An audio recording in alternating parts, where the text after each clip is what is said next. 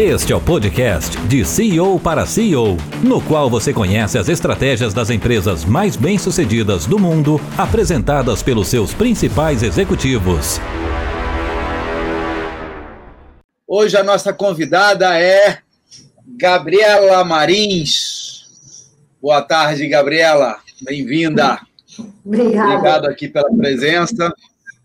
Gabriela é CEO da BR Marinas e ela vai contar para a gente o que, que é a BR Marinas. Bom, a gente tem é, marinas no estado do Rio de Janeiro, são oito marinas, né? É a única rede de marinas no Brasil e a maior da América Latina. Então, a gente consegue navegar de Paraty a Búzios e com o mesmo padrão de atendimento. Qual a diferença com o cara que tem um barco e contrata uma marina do condomínio dele, por exemplo? É, o cara que tem um barco e tem uma marina do condomínio dele, ele tem uma garagem náutica, que só vai subir o barco dele, né? Ele não vai conseguir ter o acesso, ele não vai conseguir ter a manutenção. A gente tem na Marina Verão, por exemplo, um polo de manutenção que acredito que seja um dos melhores da América Latina. E cada marina nossa tem uma característica, né? Então, a gente tem a marina a Marina do Bracuí, por exemplo, que é uma marina que a gente tem a angaragem de travel e de fork ao mesmo tempo, que é uma angaragem híbrida. Travel é quando a gente guarda barco até 100 toneladas em seco. É, e o fork é um garfo positivo e negativo que tira o barco de dentro da água e guarda o barco em gavetas, que são barcos até 46 pés offshore. Então, cada marina tem uma característica. Eles foram pioneiros no uso do, do fork, né? Fomos pioneiros. A gente começou lá na Marina Piratas, com o Fork. Eu é... até perguntava se isso aquilo ali era, era viável, porque todo mundo trazia com carrinho, deixava o barco por aí. De repente eu vi vocês investiram ali numa estrutura primeiro mundo, né? Na, na no Piratas, lá em Angra, tinha casa perto ali. E, e a, a pergunta que me veio é se aquilo era foi mais marketing ou era economicamente viável. Não, é super economicamente viável. No mesmo espaço, você consegue guardar mais barcos. O problema é que o fork é, é um equipamento caro. Então, para você poder viabilizar um fork, você tem que ter demanda de barcos, né? Então, para você viabilizar um fork, você tem que ter uns, entre 120 e 150 barcos por fork. Depois vocês montaram a Verome, né? Então, a gente começou, né? Então, começou uma empresa familiar, a gente começou montando a Marina do Piratas, o meu pai adora o mar, né? O meu pai é um homem do mar, a gente comeu, eu tô, tô, eu tô em Angra desde a barriga da minha mãe, então ele fez a Marina Piratas primeiro, que foi realmente a primeira marina com fork no Brasil, e apareceu a oportunidade de fazer a Verome, que realmente foi um investimento muito maior. Né? Então, a Verome tem que coisa que o Piratas não tem, a gente consegue colocar barco até 100 toneladas, e aí a gente foi, foi crescendo. Então, e aí a gente chega na parte da história que mais me interessa. Eu estou numa cruzada para ajudar empresários a saírem da operação. Porque eu vejo muita gente começando negócios, negócios interessantes, negócios rentáveis, negócios que podem ajudar as, as suas comunidades, mas porque eles não sabem sair da operação, acabam querendo controlar tudo, querendo manejar tudo e ficam limitados aos dois braços que a gente tem.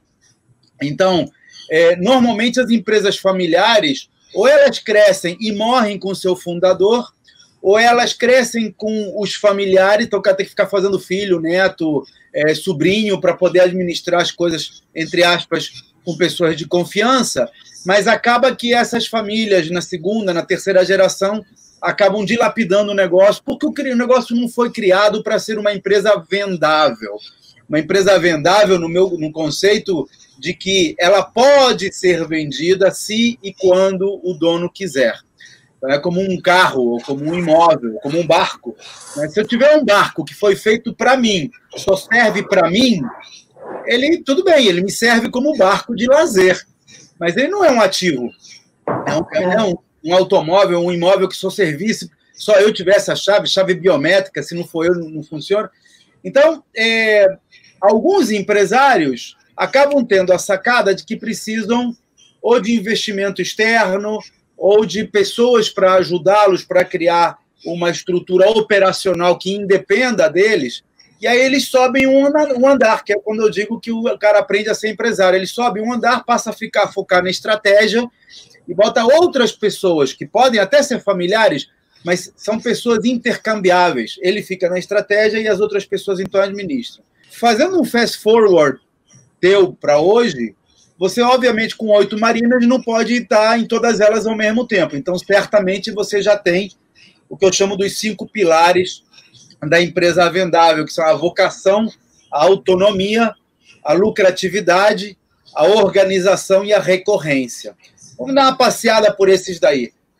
Você, quando montou a, a Marina, é, quando, quando teu pai montou a Marina Piratas e depois construiu a Veroma, ele tinha muito, muito presente qual era o público-alvo e qual era o, o target desse negócio, de acordo? Ou ele foi fazendo de tudo um pouco e, e o que sobrou virou a Marina? Não, meu pai tinha muita, muita percepção de que existia esse mercado na Baía de Angra dos Reis. Tá? E a percepção dele é que marina é, é logística, então você tem que ter marina espalhada por vários locais, e aí você, dependendo do, do da, daquele cantinho, você vai ter uma demanda. O que ele precisava era se estruturar para crescer. Então, quando, quando eu entrei nesse barco, né, e, e lá se vão, até o LinkedIn falou isso outro dia, eu tenho 13 anos já nesse processo, eu tenho 11 anos como senhor já, é impressionante como é que esse tempo passa rápido. É, mas, enfim, mas quando ele, quando ele, eram duas marinas que ele tinha. As duas marinas, elas, elas uma chamava-se Marina Verão, a outra chamava-se Marina Piratas, com logomarcas diferentes, com identidades visuais diferentes com tudo diferente. Então, aí a, a, a gente foi criando o processo de, de transformar isso numa, numa, numa replicação. E aí a gente precisava de ajuda para isso. Foi aí que. Eu, isso já foi em 2012. Foi aí que eu fui ao mercado. Aí eu trouxe um fundo de investimento que comprou 50% da empresa. Aí eu fiz um processo de identidade visual completamente é, padronizado criei o nome de BR Marinas, e, e esse processo foi andando. É, eu, eu, hoje em dia, vendo, a gente está num processo grande de M&A, de olhar novas marinas, que a gente vai precisar sair do estado do Rio, né? A gente já tem oito marinas no Rio, talvez a gente fique com mais dez marinas no Rio somente, a gente vai ter que ir para outros estados. Eu fico vendo como é difícil essa questão da, da, da sucessão e, e, e da, da, da, questão da empresa vendável, né? Eu vejo segundas gerações que não têm é, a, a, questão da governança corporativa que hoje a BR Marinas tem por outros motivos e muito por ter colocado já um fundo de investimento há tanto tempo, né? É, e eu vejo as pessoas ficam presas, elas não conseguem crescer se elas não tiverem esse olhar, não tiver o olhar do let go, é, é, é, é, um pouco triste. E, por outro lado, eu, eu, vejo. Hoje, meu pai tem uma cadeira no conselho de administração, e é isso. Então, ele, ele é o fundador da empresa. Eu digo para ele que ele é, o, ele, é, ele é o Walt Disney, porque ele viu esse nicho de mercado. Então, ele, ele viu a possibilidade que a gente tinha de replicar o nosso produto.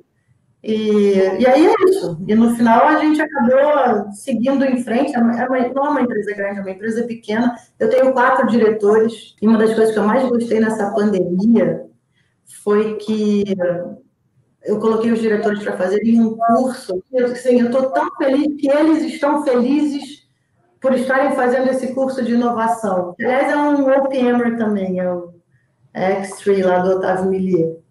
Bem legal. Um, um, dos maiores medos que os empresários têm quando eles é, vão, por exemplo, pegar ajuda de um fundo de investimento ou quando eles começam a colocar outras pessoas para fazerem as, as suas atividades, né? Aquela coisa, ah, o se, não, se quiser bem feito, vai lá e faz você mesmo. Bobagem. Né? O olho do dono engorda o boi. Bobagem. Então, essas bobagens que a gente aprende de, de criança. Mas então, um dos maiores medos que existem é, que os empresários têm é perder autonomia no seu negócio. Como é que foi essa experiência no caso de vocês quando o fundo entrou? No caso do meu pai, ele foi para o barco dele se divertir. Então, no caso do meu pai, foi, foi, foi muito fácil. É, no meu caso, é, o fundo entrou, mas eu sou CEO da companhia, a gestão é 100% nossa, Mas é um exercício de aprendizado muitíssimo interessante. É muitíssimo interessante, porque quando você faz uma relação de uma relação onde você só está com seus acionistas uma vez por mês e você tem que é, fornecer informações tão, tão, tão precisas para que ele entenda como, como, o, como o dia a dia da empresa funciona e não só ver numerologia. Então, é, é, é, é um exercício, sabe? Mas, assim, eu estou gostando muito desse exercício é um exercício de aprendizagem, né? O que você falou, o fundo de investimento, ele sabe fazer fusões e aquisições, por exemplo. Vai você aprender agora a comprar empresas que não estão preparadas para serem vendidas. Mas essa, esse crescimento de você, pô, você cresceu quatro vezes em, em, em, pouco mais de seis anos, né? Quando você entrou, só tinha duas marinas, é. Agora tem a, a Bracuí, tem a Ribeira, a Glória, Itacuruçá, Búzios. Você abriu Paraty no meio da pandemia, foi isso? Você sabe que a gente abriu Paraty no meio da pandemia. Inacreditável. A gente estava com um projeto de fazer uma festa, um almoço lindo lá, chamar os clientes, estava tudo ótimo. E a abertura ia ser no feriado de abril, no feriado de. Tinha um feriado grande em abril, acho que é Tiradentes, sei lá o quê. Então ia ser. E aí, logo após o feriado, os barcos iam vir para cá, para Glória, para fazer o Rio Boat Show. Então estava tudo certo. No final das contas, a gente pensou assim: bom, a Marina está pronta, está linda, vamos, vamos abrir a Marina. E aí a gente abriu a Marina e a gente apresentou a Marina pelas redes sociais. Então a gente fez videozinhos, a gente começou a colocar no Instagram, a gente começou a mandar por WhatsApp. Então, foi, então a gente inaugurou a Marina, a Marina de Paraty pela rede social. Então, Olha, então, muito legal. Isso é uma pessoa que para. Não, vou esperar o final da pandemia, tem que esperar nada. Agora é a hora, essa é a chance. É. É. A, a vocação da BR Marina está muito clara. Você coloca, é, nós queremos ser a maior e melhor rede de marinas das Américas. E aí, quando a gente entra no segundo pilar da empresa vendável, que é o pilar da autonomia, eu vejo que há uma preocupação grande é, tua como CEO e da cultura empresarial com as pessoas. Conta um pouco aí como é que é a tua gestão de pessoas no BR Marinas. Sabe que ano passado a gente fez um, uma, uma, pesquisa grande é, com, os, com os clientes e 96% disse que a coisa mais importante para eles na BR Marinas é o atendimento. Olha. Então, é atendimento de excelência. E, assim, nós somos prestadores de serviço, né? Então, você chega com o seu barco, nós somos. É, é quase que um hotel. A gente hospeda o seu barco e a gente está ali presente na tua, no teu momento de lazer. Desde o, desde o banheiro que o cliente chega, desde o primeiro contato, é, o nosso auxiliar de cais receber a pessoa, segurar, segurar a tralha da pessoa quando, quando faz o desembarque. Tem todo, tem todo um processo que seria é, a gente não conseguiria chegar nisso se a gente não fizesse um bom treinamento. E não é só um bom treinamento, né? Eu, eu gosto muito de. É, a gente faz uma coisa aqui que chama é, brunch com a Gabi, que aí eu vou nas marinas e aí a gente faz. É, é, é uma coisa aberta e vai tomar um café da manhã comigo quem quiser. Você não sabe as coisas que eu ouço. É um barato. É claro que eu ouço reclamações, eu, eu, antes eu, eu fiz, nos, nos, anos anteriores, eu fiz um carta ao CEO. E, e as pessoas escreviam a carta, assim, a, a, maioria dos funcionários agradecia pelo emprego, parecia aquela, um beijo para você, um beijo para a Xuxa, aquela coisa, mas agradecia e eu achava, achava simpático, porque não era uma coisa mandatória, mas eu recebi sugestões de redução de custos, sugestão de nova receita, é, eu estou me lembrando de um que falou assim: olha, na minha marina você esqueceu de colocar o. É, como é aquele negócio que desce bebê? Dentro, dentro do banheiro feminino. Eu, eu, eu, eu, tinha me esquecido, acho que passou por todo mundo. E se não fosse, se não fosse um, um, um desses, um, desses caras no brunch, eu não, nunca saberia. Então, acho que esse contato, esse contato muito perto esse treinamento contínuo, eu acho fundamental. Que tipo de treinamento vocês dão? Depende muito da função da pessoa, né? Então, tem treinamento de atendimento de vendas, tem treinamento, tem aula de inglês, tem treinamento, por exemplo, tem o operador de máquina, que quer, tem operador é, que tem um auxiliar de operação para dar o treinamento para ele de operação. Então, a gente tem aqui, por exemplo, o operador master que dá o treinamento para os outros, tem treinamento interno. Então, o próprio auxiliar de cais, para entender como é que ele faz, tem curso de marinharia, então, a gente tem treino, a gente tem curso de arraiz amador, para o cara tirar o, o, a carteira dele de arraiz amador. Tem, tem, tem uma área muito grande de treinamento, até chegar nesse treinamento que nós fazemos também, né? Que a gente também tem que ficar o tempo todo aprendendo, né? É, tem, que, tem, que, tá, tá, tem que ser transversal a empresa inteira, né? Tem, vertical a empresa inteira. Isso é. o tempo não adianta treinar só a ponta, nem de cima nem de baixo, tem que estar tá todo mundo alinhado. Vamos falar de outro pilar aqui, Gabriela. Ah, o, o terceiro hum. pilar da empresa Vendal é a lucratividade. E se você recebeu o aporte de fundo de investimento, normalmente esses caras querem aumentar seu lucro, né? E às vezes aumentar o lucro, que é um outro medo de empreendedores, é o cara vai sair cortando custos que eu não quero cortar. E o que aconteceu com vocês foi exatamente o contrário, né? Vocês cresceram de uma maneira que talvez não tivessem podido crescer se não tivesse essa expertise, não só o, não só o dinheiro do fundo, né, mas a expertise deles de como fazer isso. Queria que você explorasse um pouquinho essa questão. Como é que você analisa a lucratividade antes e depois do aporte? O aporte ele, ele nos deu uma, uma capilaridade, né? A gente te, teve a possibilidade de virar uma rede de marinas. Virando uma rede de marinas, a gente conseguiu criar. É, a gente tem uma holding que trabalha para todas as oito marinas.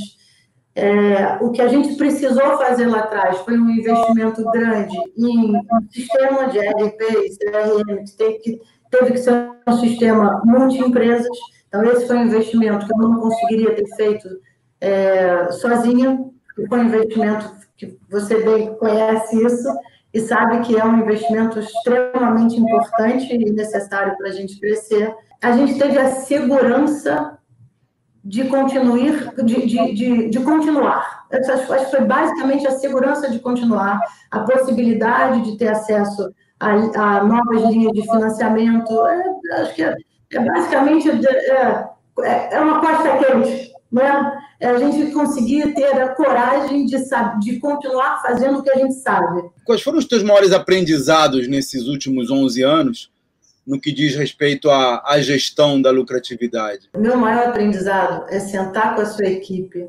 O, é, a gente senta todo mês. É, você ter um orçamento bem feito é você seguir a linha do seu orçamento e você olhar o seu orçamento, seus custos e despesas todo mês e ter a certeza de que, com um pouco de criatividade, você consegue ainda ter alguma coisa para você ser mais rentável, seja na, no corte de custos e despesas, seja numa, seja num aumento de receita, que seja, mas você ter uma continuidade num pensamento novo. Uma coisa que a gente vai instituir aqui em setembro, que a gente não pode instituir agora, é juntar pessoas de áreas diferentes.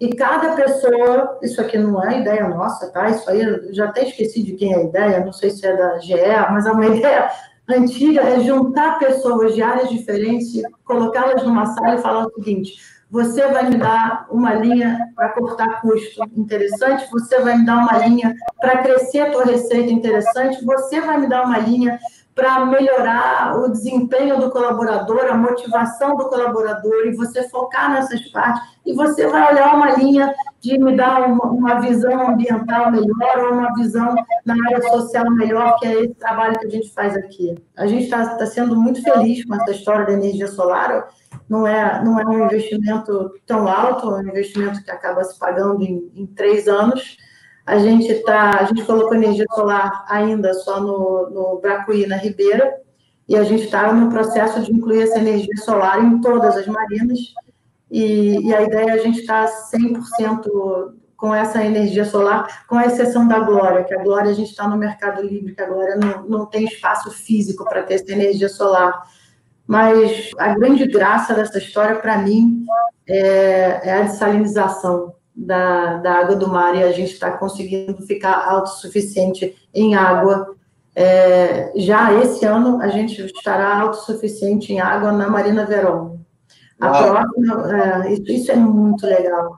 E aí a gente vai fazer, é, vamos chamar as escolas e vamos fazer tour para mostrar o que é desalinização de água. O problema maior é a questão do licenciamento. Então, na Verão me demorou mais tempo, mas a partir do momento que você consegue fazer um projeto piloto e trazer os próprios órgãos para entender o que é o processo, isso facilita muito, né? Vamos para o meu próximo pilar, que é a organização. A organização diz respeito à criação de processos. É alguma coisa que a gente faz intuitivamente, mas que quando coloca outras pessoas para fazer, e você falou a palavra mágica para mim, que é replicar, né? Quando você tem um processo replicável, você consegue pensar em crescer. Então, hoje dá para você pensar em ter 20 marinas, 50 marinas, porque você já tem, você já sabe como é que é o processo, já sabe como é que é o restaurante, os eventos, você já aprendeu um monte de coisas nesse período, manualizou aquilo e, e criou um processo. Conta para mim, assim, os, os, os pontos-chave dessa criação de processo? Como é que você faz hoje para criar, para construir um processo e para garantir que ele seja replicado nas tuas oito marinas? Você sabe que esse processo é, dá um trabalho danado isso, né? Dá um trabalho danado. No caso de operação, por exemplo, no caso de operação, a gente faz isso sentando numa sala com todo mundo ligado à operação desde o operador até o diretor de operações, a gente senta numa sala e faz um brainstorm mesmo para entender como é que é o processo, desenha o fluxograma e depois a gente desenha o manual. No uhum. caso, e, e, e, o grande problema de você ter bons processos é você saber ter uma boa comunicação, né? Porque é, é, essa questão de você ter a, a, a, as marinas é, distantes umas das outras como é que você consegue carregar a cultura e a própria identidade da BR Marinas em todas, o tempo todo, com tanta distância? Como é que você... Com processos bem feitos e com uma comunicação contínua, com a intranet, com, assim, é... é, é Mas é, é, é comunicação que vocês têm, Gabriela? Porque eu tenho uma intranet que é meio que obrigatória, porque sei lá, dos 257 funcionários que eu tenho, acho que 250 trabalham no computador. Então, é, é, é meio que obrigatório. O ponto é feito no computador. O cara tem que fazer o login para bater o ponto. Então, eu, a minha intranet ela é lida. Né? Eu tenho um portal do funcionário, eu tenho quadros de aviso, eu tenho um monte de, de hum. ferramentas de comunicação que todo mundo meio que é obrigado a ler, porque tem que entrar ali. Não é obrigado por imposição, mas é obrigado porque está ali na frente dele. Mas como é que você faz numa marina em que o sujeito faz é carregar barco e, e limpar? E, como é, quais são os teus canais de comunicação nessa? Tem início e final de expediente, por exemplo, você tem os cinco minutos de conversa. Isso é fundamental, você ter os cinco minutos de conversa, até para dizer ou como foi o dia passado, ou como será o dia seguinte, ou algum tipo de, de de recado que você precisa dar. Então, cada gerente, cada coordenador de marina faz os seus cinco minutos primeiros com, com, com os seus funcionários. O WhatsApp funciona muito bem, os grupos de WhatsApp funcionam muito bem. Você tem então, grupos temáticos? Você tem grupos por, por marina e grupos transversais também, ou só por marina? Grupos de coordenadores, grupos de gerentes. Então, isso funciona muito bem também eu acabei reunindo o, o, o, o, grupo da gestão, que são cinquenta e tantas pessoas, por duas ou três vezes por Zoom, e funcionou muito bem. A gente nunca tinha feito isso. E o primeiro Zoom, eu, eu, eu vi pessoas, assim, três pessoas juntas, para assim, bom, peraí, vamos lá ver como é que é o Zoom com, com, com a Gabi. E agora todo mundo perdeu o medo do Zoom, então é, é, é, um, é uma ferramenta muito bacana também. É uma ferramenta muito boa para você também passar motivação, passar. Estar mais próximo, por incrível que pareça. Vamos para o último pilar, que é o pilar da recorrência. Uma das coisas que eu digo que eu acho que são, é, o fator, é um dos fatores de sucesso das empresas é quando elas param de, de caçar um elefante de, a cada vez e passam a usar as suas verbas de marketing para captar clientes. Mas uma vez captado, esse cliente já fica dentro do cesto. Então, eu posso gastar os tubos para trazer um cliente, custo de aquisição do cliente. Posso gastar os tubos para trazer o cliente, mas se eu gastei o tubo uma vez só e o cliente já entra, aquilo é uma bola de neve. Todo mês eu vou gastando os tubos, mas vou trazendo clientes novos. Agora, se toda vez eu tiver que gastar os tubos para trazer o mesmo número de clientes para dentro, aí é nadar contra a corrente. Então, quem vende barco, por exemplo, talvez tenha um pouco disso. O cara vende o barco, no mês que vem tem que vender de novo. Na Marina, não. Na Marina, eu, trou eu trouxe o cliente para a Marina, posso ter gastado os tubos para trazer aquele cliente, mas uma vez que ele entrou, ele paga uma mensalidade e fica. Mas eu sei que você tem parte da tua renda de eventos pontuais. O uso da Marina, o restaurante, que agora deve estar meio parado por causa da pandemia e coisa do tipo.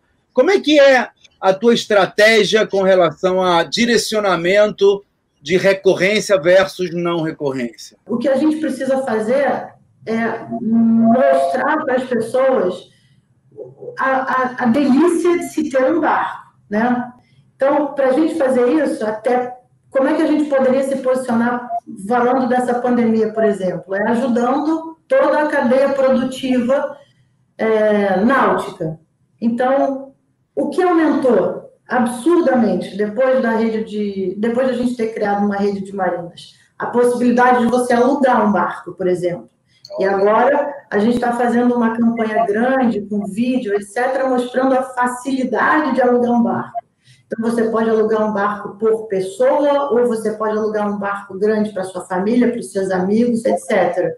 E aqui, durante a pandemia, outro dia, tinha 70 barcos fazendo é, nas cagarras, que é um programa delicioso, você passar o dia inteiro dentro de um barco em pleno Rio de Janeiro, olhando o barco, de, olhando o Rio de Janeiro do mar. É maravilhoso.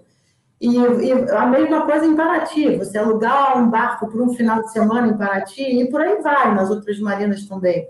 Outra, é, é, é, mostrar. A, Pode ter é, uma sugestão aí com essa questão de alugar, que é você criar uma assinatura, que aí vira recorrente. Em vez dele alugar para ir nas, cargarras, nas cagarras no, no sábado, ele, ele faz uma assinatura que dá direito a, sei lá, cinco horas de barco por mês, que aí você garante a receita e o custo de aquisição é um só. Tem duas assinaturas que vão acontecer aqui. Um, uma vai ser de vela, que vai, é um clube de vela que está sendo criado, que a pessoa está comprando seis embarcações e vai fazer exatamente isso. Se você quer velejar, é como se quase um clube, você vem até aqui, você vai velejar com outras pessoas, mas vai velejar. E o outro é de canoa havaiana, também na mesma situação.